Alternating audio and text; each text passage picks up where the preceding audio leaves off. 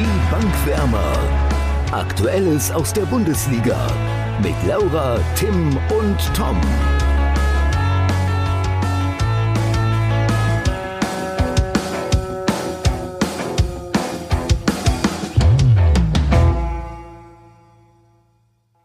Ein aufregender 16. Spieltag liegt hinter uns, aber in der englischen Woche geht es gleich Schlag auf Schlag weiter. Also würde ich sagen, lasst uns direkt mal loslegen, oder? Auf jeden Fall. Auf jeden Fall. Wollen wir direkt mal mit dem Topspiel einsteigen, oder was? Ja, klingt nach einem Plan. Gut, wäre ja auch nichts Neues, ne? Ja, und es gibt leider schlechte Neuigkeiten. Tom, Gute Neuigkeiten. Tom zieht davon. Unser Topspiel war Bayern gegen Freiburg, logischerweise, wie alle wissen natürlich, wenn sie gut zugehört haben. Das Spiel ging 2 zu 1 für die Bayern aus. Ähm, ja, Laura hat sehr optimistisch ein 3 zu 3 getippt. Tom auf ein solides 2 zu 0 und ich habe 5 zu 1 für die Bayern getippt. ähm, das heißt, Tom hat jetzt mittlerweile sieben Punkte und Laura und ich jeweils vier. Ja, das läuft auch ganz gut, würde ich sagen. Ja, Aber ich kann euch ja beruhigen. Wir haben ja, wie gesagt, englische Woche und es steht ja noch ein Tippspiel, Topspiel an. Ähm, es ist nämlich heute erst Dienstag und jetzt steht noch, wie gesagt, die englische Woche an und danach werden wir nochmal über die anderen Spiele des 17. Spieltags sprechen und einen kleinen Einschub hier später reinschieben. Also vielleicht sieht die Tabelle dann schon ganz anders aus oder aber ich ziehe noch weiter davon. Hoffentlich nicht, ey. Hoffentlich aber gut, nicht. Lass uns erstmal beim, beim Bayern-Spiel bleiben. Ja, also ich fand, es war wie zu erwarten eigentlich. Ich fand, ähm, die Bayern ja, gehen durch Lewandowski dann erstmal in Führung. So, wer auch sonst. Hat jetzt den Rekord gebrochen. Mich würde nicht wundern, wenn einer von euch den als Gewinner der Woche hat. Oder auch nicht, bestimmt habt ihr beide Jovic. Aber auch egal. Ähm, jedenfalls gehen sie durch Lewandowski in Führung und ich fand, Freiburg war zwar mutig, aber irgendwie hat Bayern halt auch nicht viel zugelassen. Dann kam Freiburg ja zurück.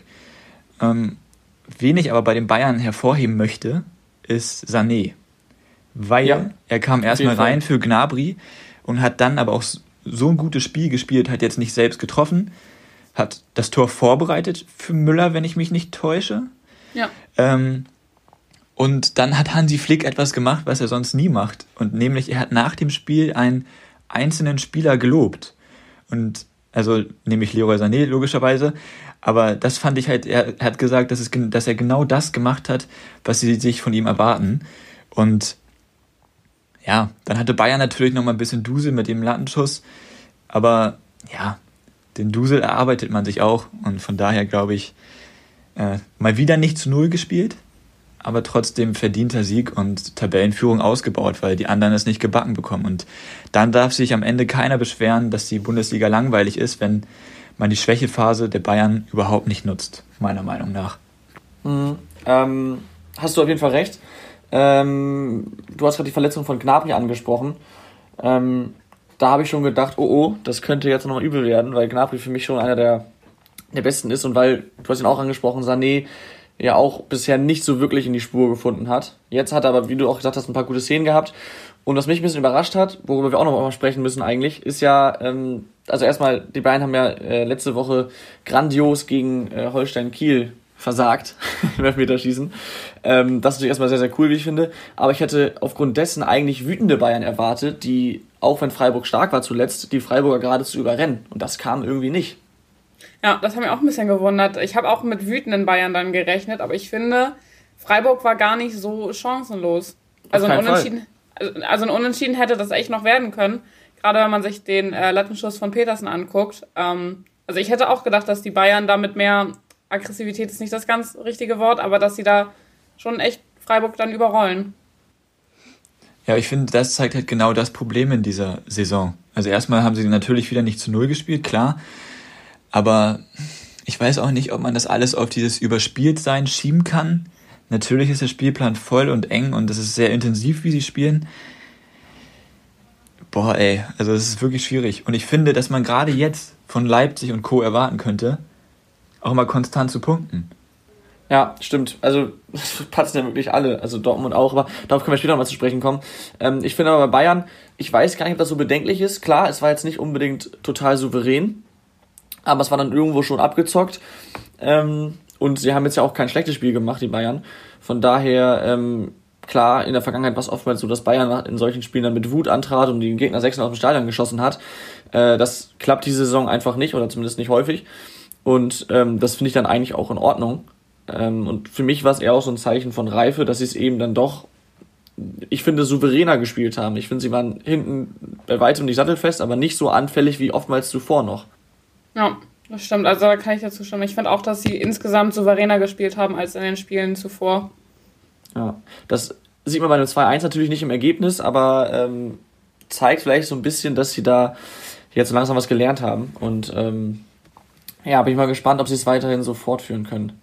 Aber gut, lass uns mal noch auf andere interessante Spiele, äh, Spiele des Spieltags blicken. Ähm, ich würde jetzt gar nicht so sehr ins Detail gehen, weil wenn die Folge rauskommt, war ja auch schon der 17. Spieltag und dann sind die Ergebnisse ja mehr oder weniger kalter Kaffee. Zwei Aufreger gab es aber trotzdem. Einmal beim 2 zu 2 von Stuttgart gegen Gladbach, wo der Elfmeter quasi in der letzten Sekunde für die Stuttgarter gepfiffen wurde. Wie habt ihr das gesehen? War das für euch ein Elfer?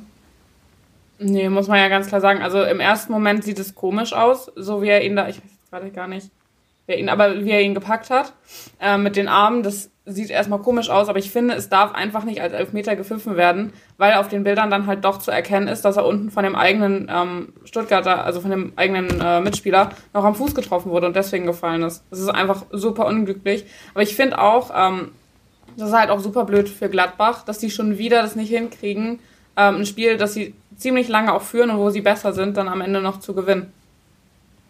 Also ich würde jetzt nicht unbedingt sagen, dass sie das gesamte Spiel über besser waren. Gerade in der zweiten Halbzeit kam Stuttgart viel, viel besser in die Partie.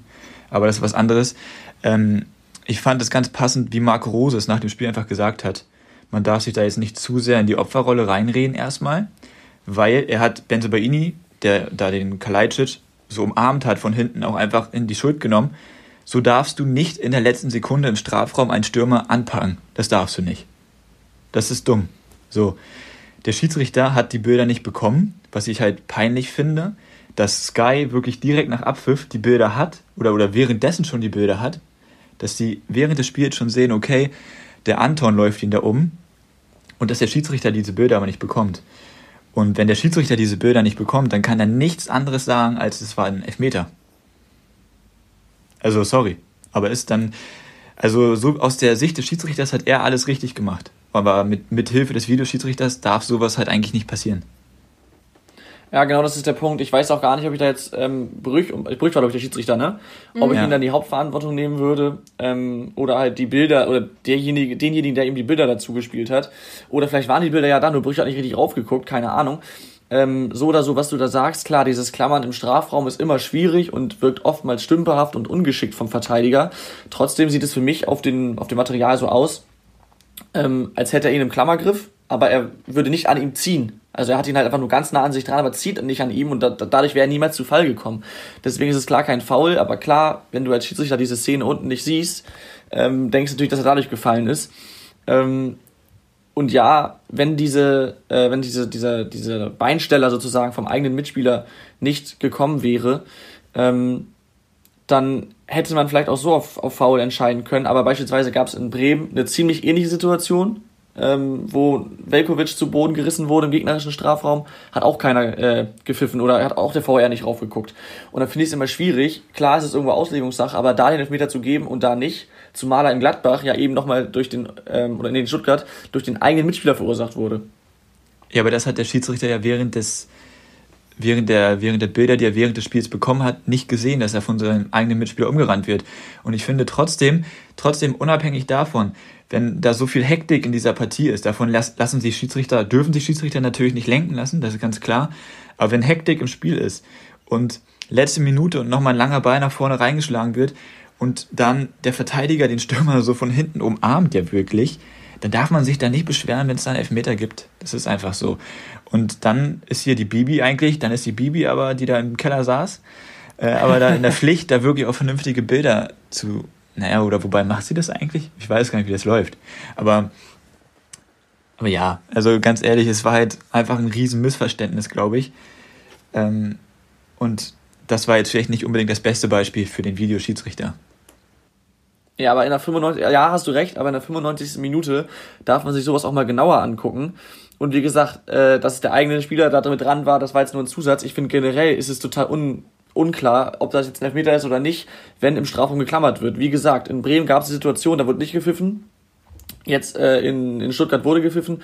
Das ist immer eine Kann-Entscheidung. Das ist irgendwie dann nicht einheitlich. Und klar, es gibt auch verschiedene Arten des Klammerns aber trotzdem. Ja, aber trotzdem, muss Tom, es da du sitzt hier gerade im Bremen-Trikot und sagst das. Alleine das ist schon wieder der Punkt. Weißt du, du hast hier gerade im Bremen-Trikot an bei der Aufnahme und sagst das wieder das Bremer Beispiel. Weißt du, das ist doch wieder, das ist doch wieder typisch. Na, das waren jetzt nur zwei Beispiele von diesem Spieltag. Ich kann gerne mal in den, in den Archiven nachschauen, was es in den vergangenen Jahren noch für Beispiele gab. Da wird es bestimmt viele Spiele geben, wo so ein Klammern als Elfmeter gepfiffen wurde, zum Elfmeter gepfiffen wurde und auch mal nicht. Auf jeden das Fall. Das ist generell, eine generelle Kritik von mir. Aber gut. Ähm, aber an sich sind wir uns da ja, glaube ich, recht einig. Äh, auch wenn man den Schiedsrichter zum Teil in Schutz nehmen muss, ein klarer Elfmeter war das wohl eher nicht, oder? Nee. Das stimmt, das war's nicht. Ah, ah Tim guckt das Also, also ich kann es verstehen, wenn, also ich hätte es auch gepfiffen. Okay. okay. Aber ein klarer Elfer ist es nicht. Also wenn er ihn nicht gepfiffen hätte, dann hätte eigentlich der Videoschiri nicht eingreifen dürfen, finde ich, weil es keine klare so Entscheidung ist. Also er hat ihn ja nicht gepfiffen, hat er nach Eingriff ja, des ja, deswegen, darf ich, deswegen meine ich, darf eigentlich gar nicht eingegriffen werden. Weil ich finde, das Ding ist nämlich, also das Problem ist, das sieht man halt auch wirklich erst später dann auf den Bildern ganz genau. Äh, umklammert ihn zwar, aber es ist ziemlich klar, dass er nicht an ihm zieht. Und das finde ich ist schon, deswegen, wie du sagst, das ist so eine Kann-Entscheidung. Und ich finde, das ist aber keine klare Fehlentscheidung, wenn er ihn nicht pfeift. Naja, ich glaube, ja, da drehen wir uns Fall. langsam auch im Kreis. Ich würde ich würd sagen, Tim hat da einfach mal wieder eine sehr, sehr exklusive Meinung. Das passt ja generell zu ihm. Ähm, aber gut, wir hatten noch eine strittige Szene, und zwar beim Spiel Union gegen Leverkusen am Freitagabend schon, dass Union ja sensationell mit 1-0 gewonnen hat. Äh, ja, da gab es auch eine strittige Situation mit, mit Amiri, der wohl so heißt es als äh, Zitat, scheiß Afghane äh, bezeichnet wurde. Ähm, Tim, was ist denn deine exklusive Meinung zu dem Thema? Naja, also ich habe das gar nicht erst so richtig mitbekommen. Ich habe das nur mitbekommen, dass die Leverkusen in der Schlussphase so, sowieso relativ aggressiv waren. Und dann ähm, haben sie natürlich auch noch in der Schlussphase das 1-0 da kassiert von, von Teuchert. Ähm, und dann nach Abpfiff ist Amiri dann noch auf die Berliner losgegangen und war wirklich auf 180 und ich dachte einfach so, Gott, ey, der soll sich jetzt mal nicht so anstellen. Meine Güte. Und dann habe ich dann in den Interviews nach dem Spiel hat halt Jonathan Tah halt gesagt, dass ich weiß gar nicht, wer von Union das gesagt haben soll. Hübner war es Hübner, wohl. Hübner ja. soll dann wohl echt scheiß Afghane gesagt haben. Ähm, und ganz ehrlich, dann kann ich es voll verstehen. Also ich dachte, das war irgendwie, weil er halt, weil sie verloren haben oder so. Aber wenn er da wirklich als scheiß Afghane betitelt wird, dann ähm, kann ich das absolut verstehen, dass, da, äh, dass er da so abgeht. Und dann ist das alles andere als schön. Und das gehört dann natürlich nicht hin. Und äh, deswegen finde ich auch gut, dass da jetzt Untersuchungen auch äh, eingeleitet wurden gegen Hübner. Und ich hoffe, dass, wenn da was dran ist, dass er, ja, ich weiß nicht, wie man als Spieler in so einer Situation damit umgeht. Also wenn Hübner, eigentlich sollte Hübner schon dazu stehen, finde ich, wenn er das wirklich gesagt hat, oder? Also die Vereine versuchen sich auch so ein bisschen intern aufzuarbeiten. Ich glaube, es wurde auch nirgends genannt, dass es wirklich Hübner war.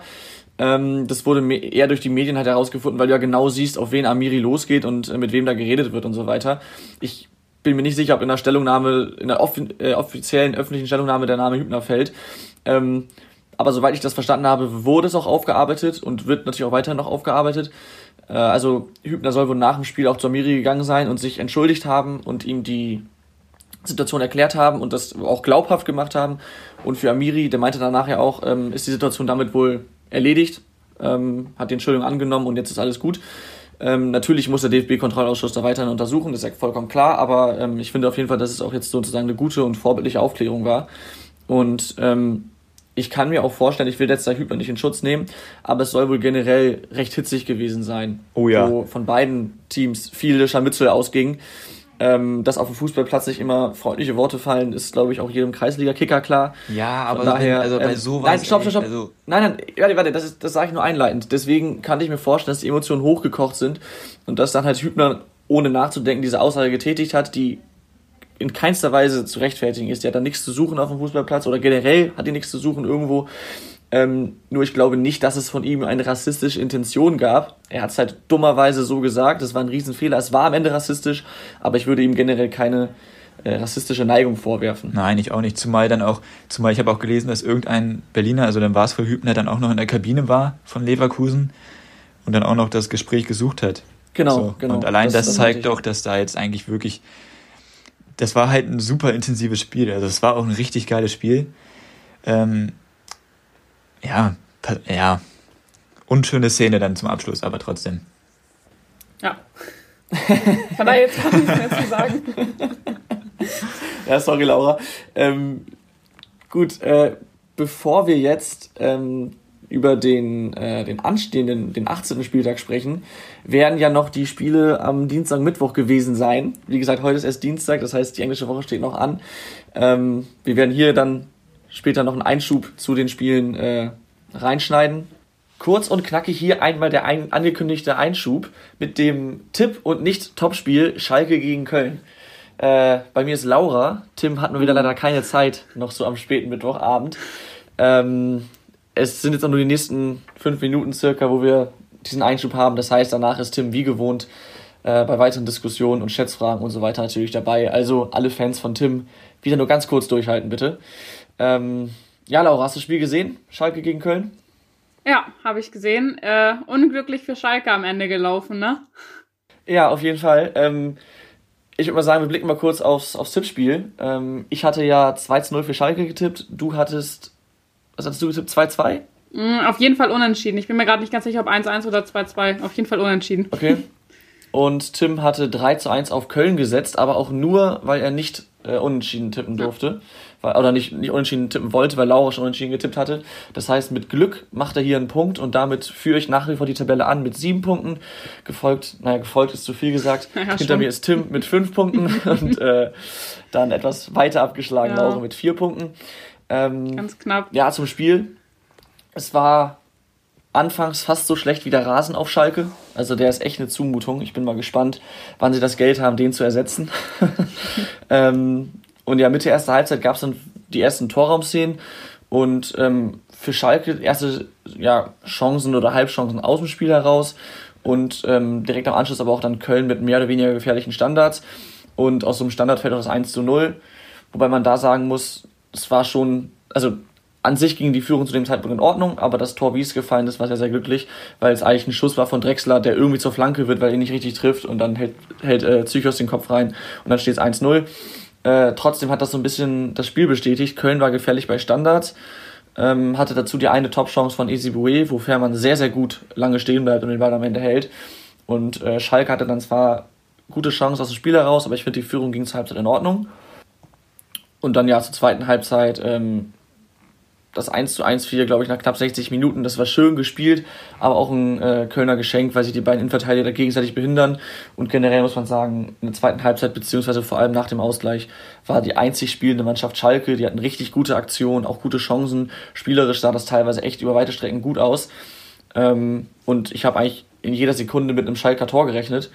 Und ähm, ja, dann kontert Köln in der 93. Minute. Schalke kann das Ding eigentlich schon klären und trotzdem fällt dann das 2 zu 1 durch Thielmann.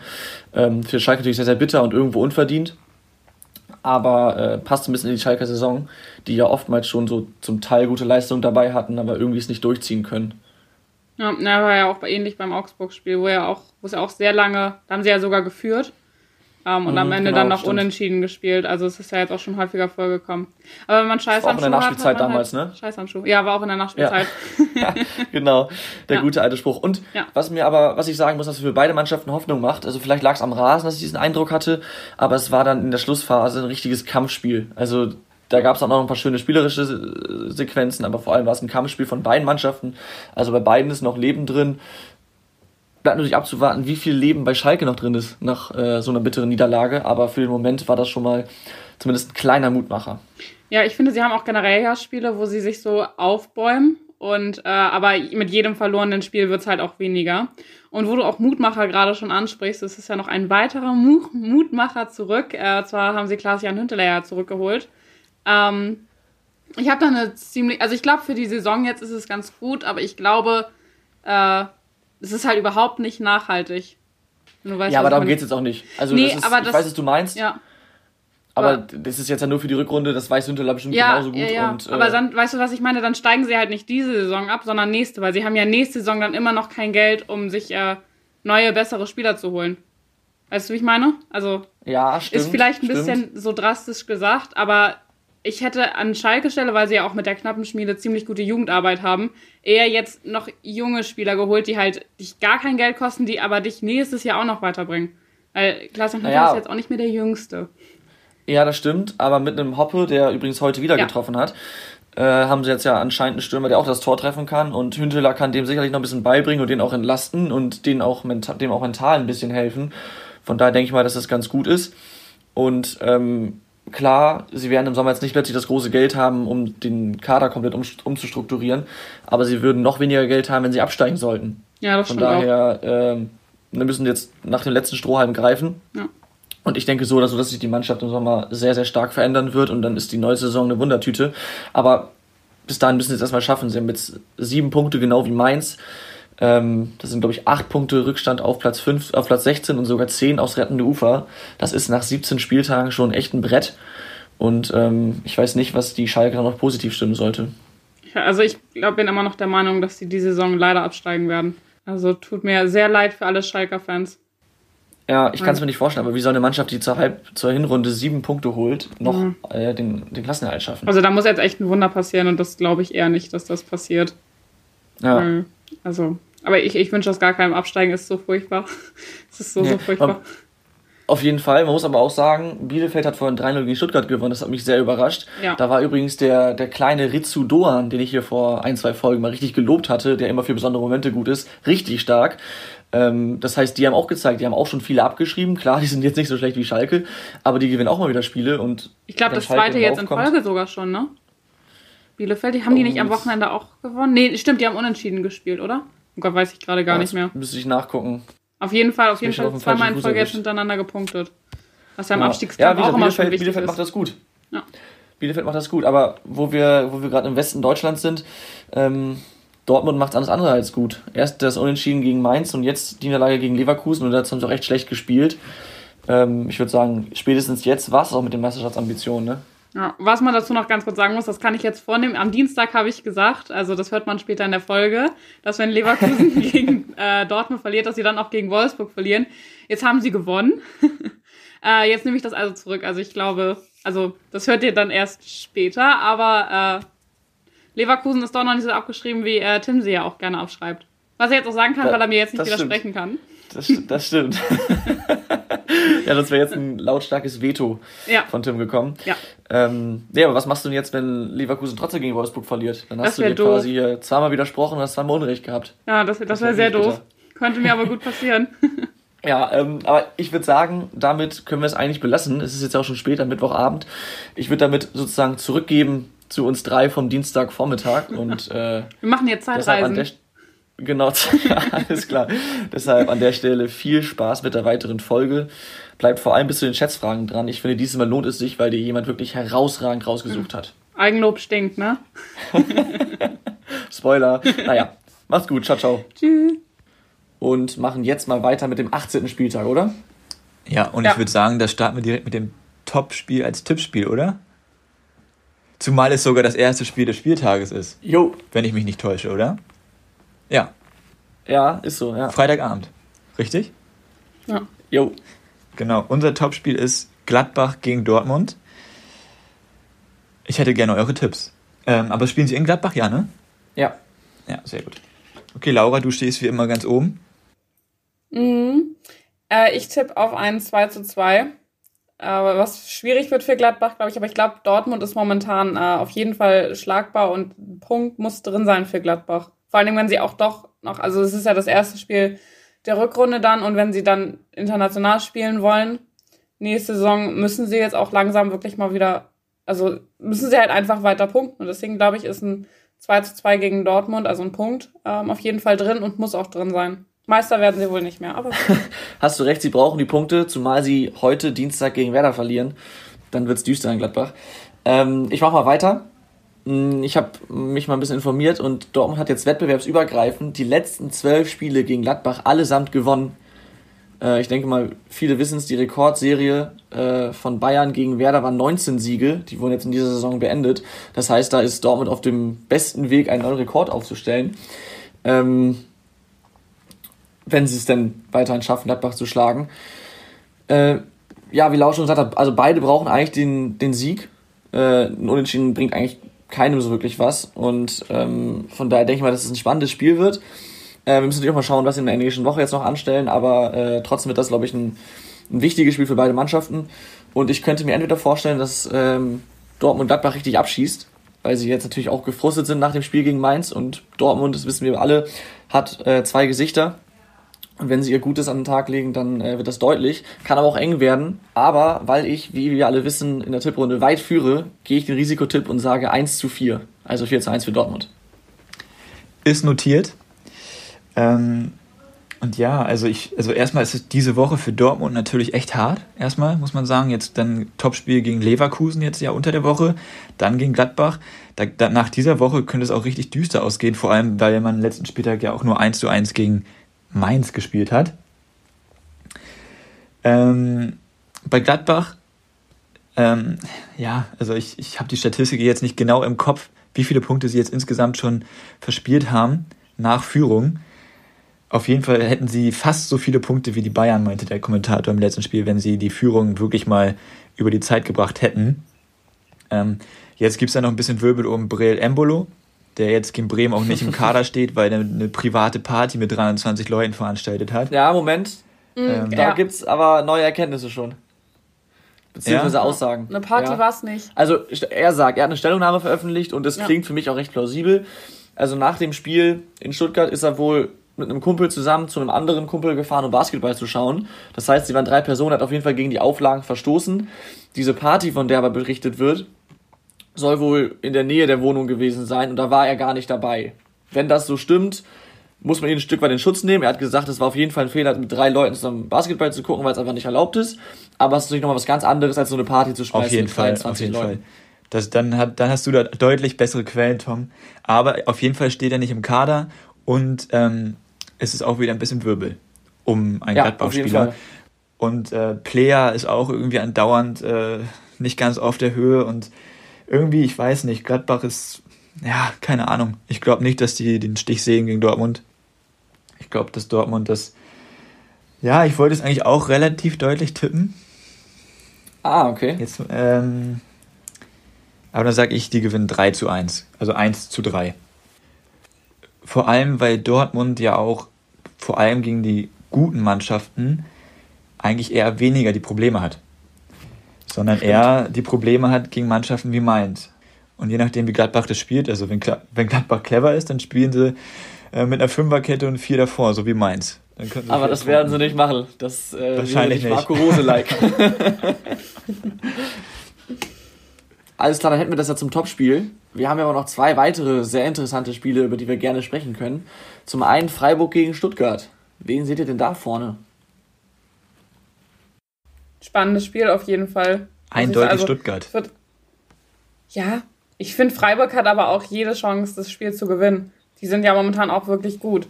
Natürlich, also in einem Fußballspiel haben beide Mannschaften die Möglichkeit, das Spiel zu gewinnen. Das ist ja sowieso immer ganz klar. Ja. aber aber ähm, also ein Punkt, ein Punkt, ein Punkt spricht für Stuttgart, nämlich, dass sie nicht zu Hause spielen und auswärts einfach eine Macht sind. Ich glaube, sie sind sogar auf Platz 1 in der Auswärtstabelle, wenn ich mich nicht täusche. Falls ich jetzt doch Schwachsinn erzähle, dann entschuldigt das bitte. Ähm, auf jeden Fall, Freiburg war eigentlich ja super gut in Form. Gegen die Bayern mussten sie sich auch nicht verstecken, haben auch ein gutes Spiel gezeigt. Das könnte halt auch so ein Spiel werden, das könnte so ein richtig offener Schlagabtausch sein. Oder es wird so ein richtig, richtig langweiliges, ekliges 1 zu 0 für irgendwen. Weil, also ich finde, beide Mannschaften verfolgen eigentlich einen relativ offensiven Ansatz, auch Freiburg jetzt mittlerweile. Und Freiburg ist äußerst unangenehm. Und das ist halt auch eine kleine Reifeprüfung für die Stuttgarter, finde ich. Ob sie da jetzt mithalten können, weil das Hinspiel, wie ging das aus? Das war relativ 3-2 oder ich so. Ich glaube, ne? ja, Freiburg hat relativ deutlich gewonnen, glaube ich. Nee, Stuttgart kam nochmal ran. Die haben deutlich geführt, Stuttgart kam nochmal ran. So war das irgendwie, glaube ich. Ja. Aber auf jeden Fall Freiburg gewonnen. Ähm, und deswegen, aber es war ja auch in Stuttgart. Wenn die jetzt in Freiburg spielen, vielleicht, äh, also ich glaube, dass Stuttgart das machen wird. Ich glaube da eher an Freiburg, dass die äh, die reifere Mannschaft haben und das Spiel am Ende gewinnen werden, obwohl ich glaube, es wird äh, relativ hoch ausgehen, also dass beide Mannschaften viele Tore schießen. Weil die beiden sehr, sehr gut sind. Meinst du, ja? Aber ich glaube, Ja, aber ich glaube, am Ende gewinnt Freiburg ganz, ganz knapp, vielleicht mit einem Torvorsprung. Also so ein 3-2 wieder. Petersen in der 93. eingewechselt in der 90. und macht in der 93. das Tor. Mit dem ersten Ballkontakt am besten. Gar, gar nicht mal so unwahrscheinlich. Ähm, ja, also ich, klar, Freiburg hat es wahnsinnig gut gemacht jetzt in den letzten Spielen, eigentlich auch gegen Bayern. Und die waren ja echt in einem Rausch.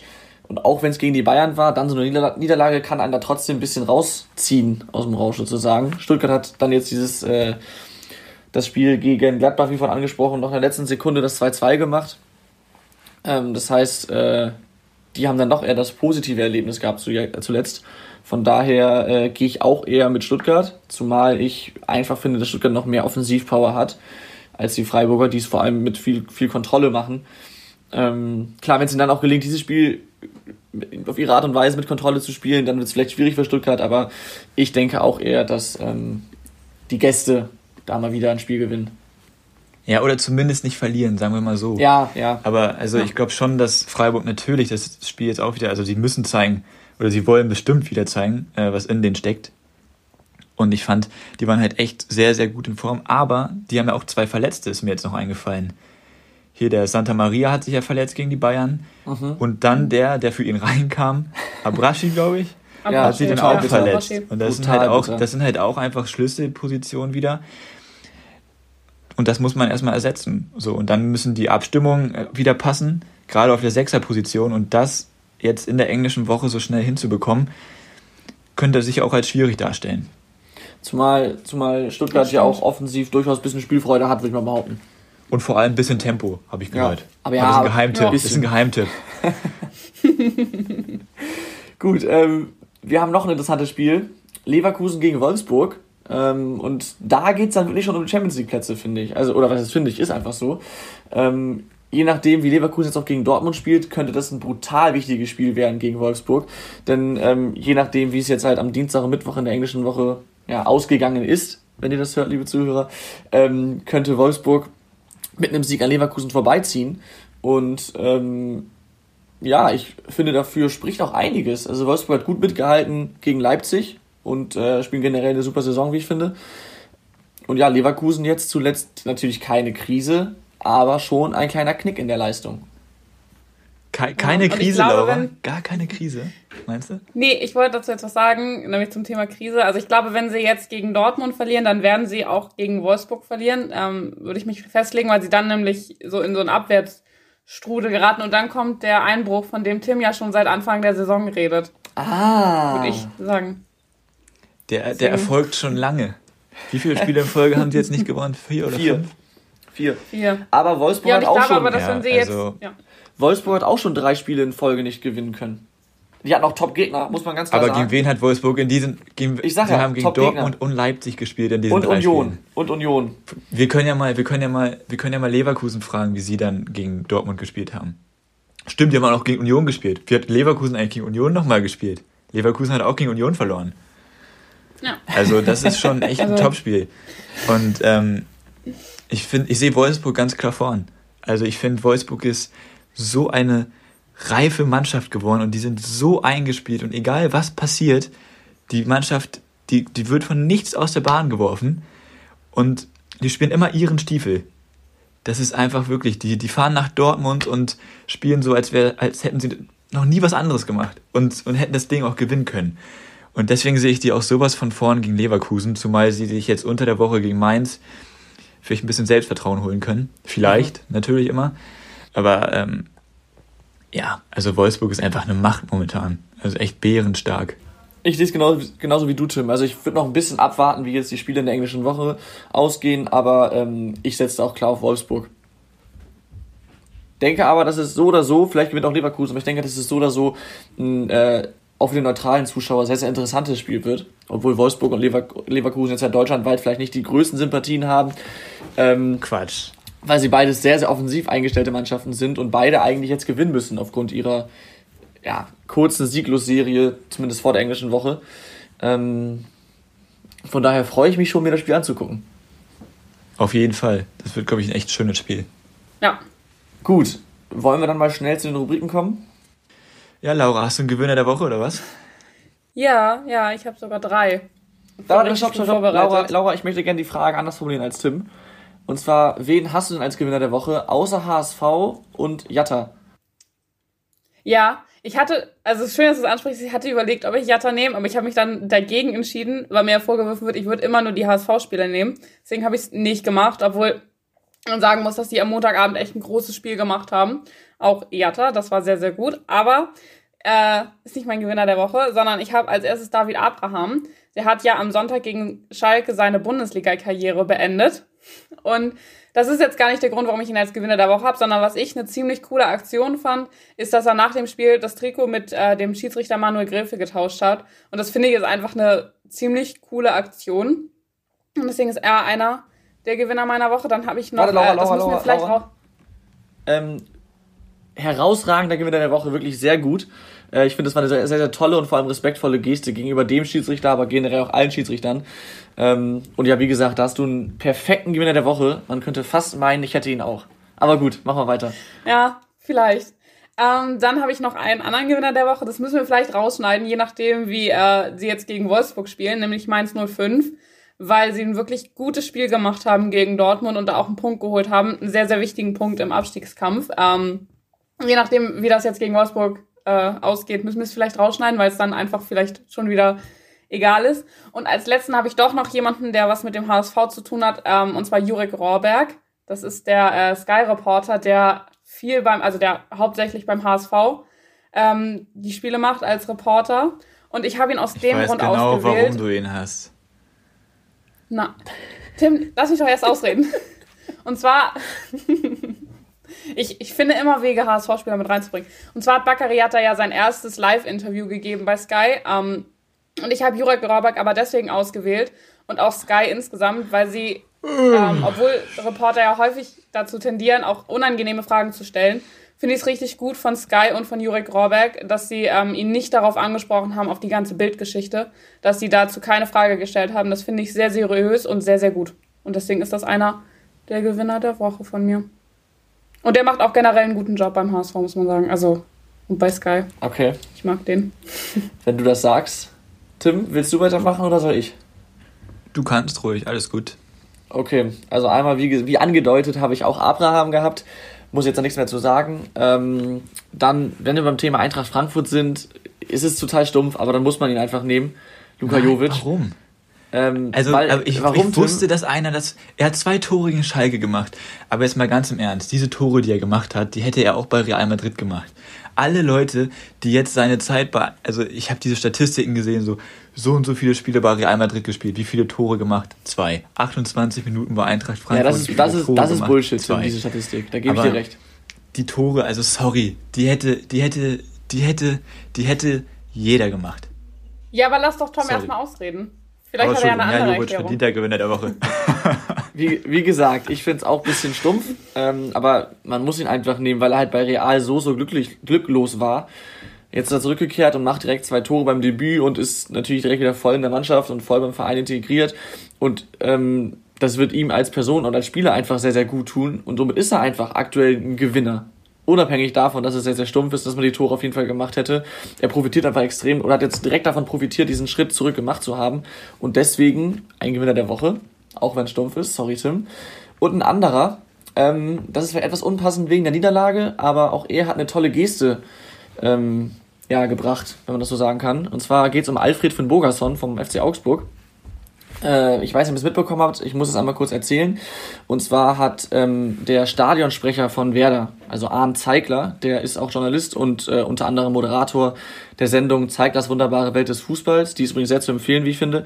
Aber jedenfalls ähm, hat der vor einem Jahr in einem Interview mit der Augsburger Allgemeinen Zeitung oder irgendwas mit der Augsburger Zeitung ähm, Alfred von Bogerson gelobt ähm, also einmal, dass er ihn als, als Spielertyp total gern mag, aber auch als Mensch, dass er sehr, sehr sympathisch ist und hat auch gesagt, wenn Finn Bogerson nicht diese vielen schlimmen Verletzungen gehabt hätte, dass er dann auf jeden Fall einer der herausragendsten Stürmer der Bundesliga wäre. Und ähm, ich denke mal, das kann man so auf jeden Fall auch unterschreiben.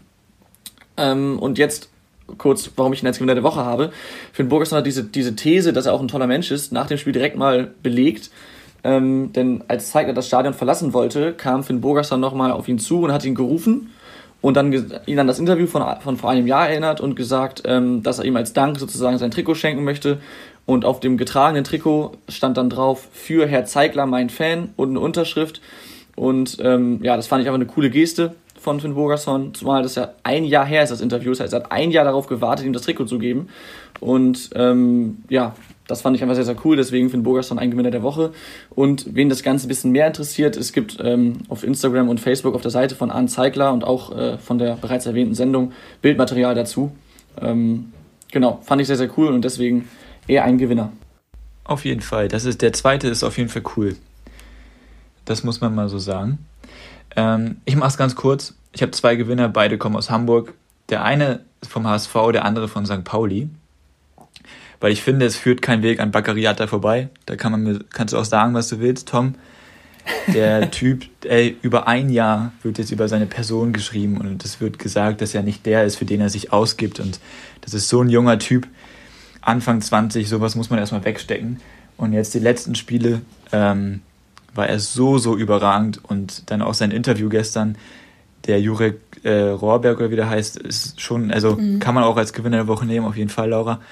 Ähm, aber hatte einfach so ein sympathischer, feiner Kerl, dem, und ich weiß nicht, was, was der, der Bild getan hat, dass die, dass so eine Hetze betreiben müssen. Das geht gar nicht. Und deswegen finde ich einfach total genial, wie er momentan spielt. Und deswegen ein Gewinner der Woche. Und der andere Gewinner der Woche ist erstmal der FC St. Pauli, weil die erstmal in Hannover gewonnen haben, was bisher noch nicht viele Mannschaften geschafft haben. Und dann, wenn St. Pauli äh, der Gewinner der Woche ist, dann muss man natürlich auch den Igor Matanovic nennen. Denn Stimmt. der ist 17 und hat mhm. gerade mal sein erstes äh, Zweitligaspiel gespielt und ähm, sein Debüt auch gegeben, ne? Ja. Und auf jeden Fall dann das Siegtor gemacht in der 92. oder 93. Minute da.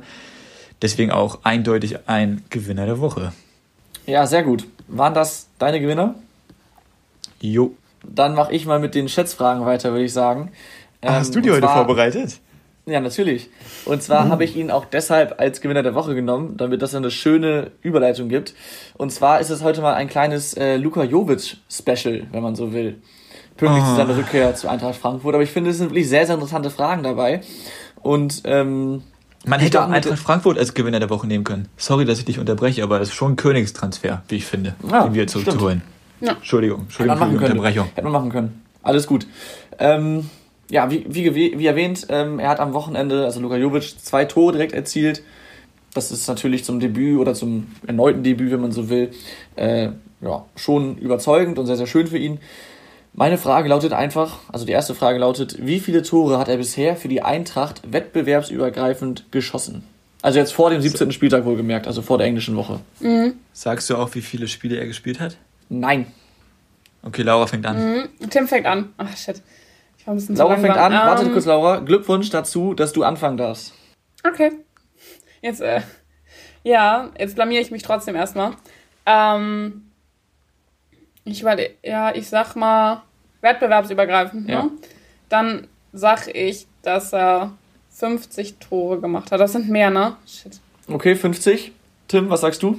Ich konnte es überhaupt, ich kann es überhaupt nicht einschätzen. Ich, ich habe ihn nur noch in Erinnerung in der einen starken Eintracht-Saison. Ich weiß nicht, wie oft er davor in der Saison getroffen hat.